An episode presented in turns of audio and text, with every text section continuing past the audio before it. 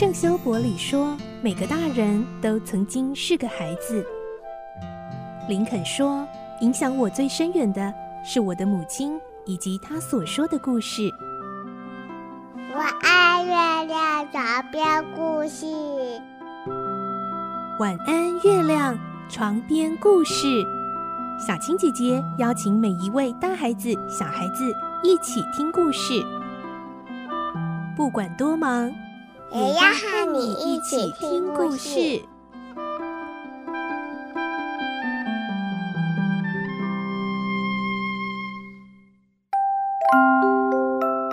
晚安，欢迎你和我们一起听故事。我是小青姐姐，我们继续来听《环游世界八十天》的故事。今天是十八集。霍格和帕斯巴德原来是因为亵渎圣地而被遭到拘捕，然后上到法院遭受审判。他们本来要被监禁，但这样一来，旅程就会被延误。该怎么办好呢？来听今天的故事。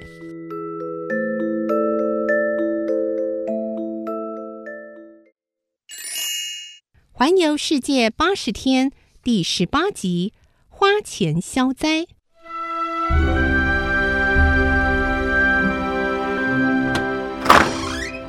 八点半，警察开门进来，把霍格、帕斯巴德和俄达带到隔壁的房间，里头挤满了人。不久，审判就要开始了。菲利亚斯·霍格，有人叫唤霍格的名字，霍格站了起来。接着又叫帕斯巴德，帕斯巴德，帕斯巴德听到不满的大喊：“我们到底犯了什么罪啊？”啊，安静，安静！我现在就开始陈述。法官一边斥喝着，并且打了个手势，门边的守卫把门打开，之后走进了几个僧侣。哦，是那些要烧死俄达的坏蛋！法官开始朗读罪状。菲利亚斯·霍格和帕斯巴德因为亵渎了僧侣的圣地，遭到起诉。你们认不认罪啊？霍格冷静的辩驳：“我们承认曾经打破寺院的墙壁，不过这些僧侣的所作所为，更应该要接受法律制裁。”帕斯巴德指着俄达，激动的控诉：“那群家伙竟然要把这位小姐活活烧死！”顿时，那些僧侣一脸莫名其妙。在法官详细的询问下，才知道霍格和帕斯巴德弄错人了。这些原告是马拉巴尔圣堂的印度教僧侣，并不是森林中遇到的那群婆罗门教徒。而他们要指控的是帕斯巴德穿鞋闯入圣堂，并不是因为他们劫走俄达。事情弄清楚后，法官拿出一双鞋子作为证据，帕斯巴德立刻认罪。法官也下了判决。现在，本庭判处帕斯巴德监禁十五天，罚款三百英镑。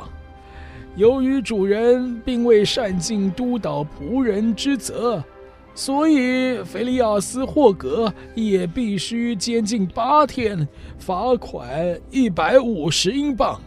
挤在旁听席中的费克刑警听了，真是乐坏了。这正是他一手策划的好计谋呢。但霍格面不改色地问：“法官先生，监禁是否可以以一颗罚金呢？”“可以啊。”“那么该罚多少？”法官算了一下，加上原有的罚金啊，一共是呃两千英镑。霍格非常干脆地付了两千英镑。然后带着帕斯巴德和俄达大方走出法院大门。费克刑警看到计划又不能得逞，简直气得快发狂了。费克跟踪霍格等人来到码头，眼睁睁地看着他们从容地登上船。这个时候是上午十一点，离船班起航的时间还有一个小时。没有拘捕票，费克根本奈何不了霍格。只能在码头上着急咒骂着：“嗯，可恶，实在是太狡猾了，竟然用偷来的钱破坏我的苦心计划！我倒要看看你们还能逍遥到什么时候！”在几个小时之内，费克赶到加尔各答的警察局，请求他们要是收到拘捕票，一定要尽速寄往香港给他。然后他也买了票，登上船。这艘开往香港的船叫做“仰光号”，是东方轮船公司的客轮，经常往返于日本和中国沿海，速度和“蒙古号”差不多，可是设备比较简陋，搭乘起来不太舒服。俄达、霍格、帕斯巴德相处得十分融洽。当俄达从帕斯巴德那里得知霍格与朋友打赌的事情之后，惊讶地笑了。这件事情不但没有减轻俄达对霍格的敬重，反而还多了一些佩服。而费克一直躲在客舱里头，密切留意霍格等人的行动。由于香港是这次旅途中最后的英国属地，要是没有在这里逮捕霍格，让他溜去其他国家，之后就算有居补票，也得先向当地政府办好繁琐的手续，才能弃拿霍格。因此，贝克一再告诉自己，一定要好好掌握这次机会。这天，贝克刑警从客舱的窗口看到霍格和俄达在甲板上欣赏风景，他的脑中灵光一闪：“嗯。”那个年轻漂亮的女人是谁呀、啊？虽然帕斯巴德在法庭上声称是从活人陪葬中营救出来的，但谁知道是不是真有这么一回事？说不定他是受到霍格的拐骗呢。我应该从帕斯巴德那里打听清楚。如果事情正合我的推测，那要逮捕霍格就更容易了。对于费克刑警来说，捉住霍格不再只是为了巨额奖金，更重要的是关系着他个人的名誉。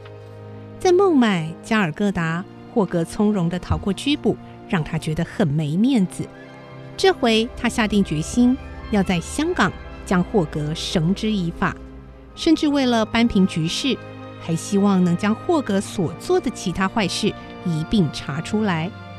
因此，趁着一次帕斯巴德独自在甲板上散步的时候，费克也走了过去，假装和他不期而遇。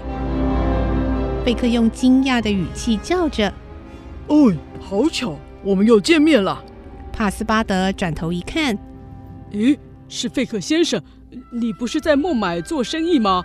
怎么会？哦，我在香港那边临时有一点事情要处理，所以不得不赶过去啊。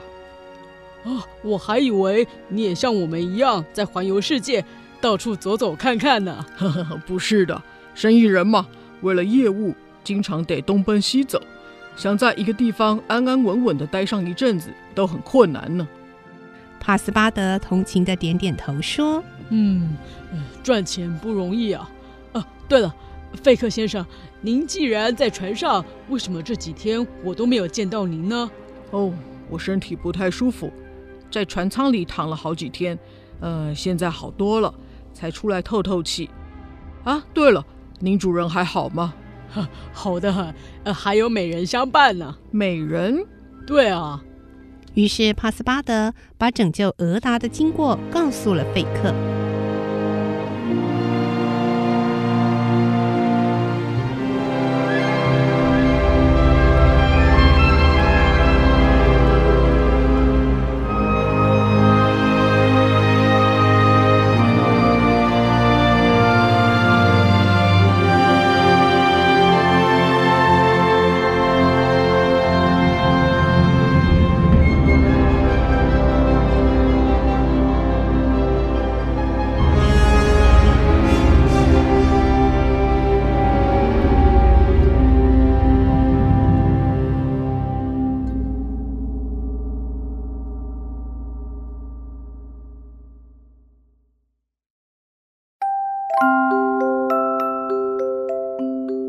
今天的故事就听到这里喽明天再继续来听环游世界八十天的故事。我是小青姐姐祝你有个好梦晚安拜拜。小朋友要睡觉了晚安。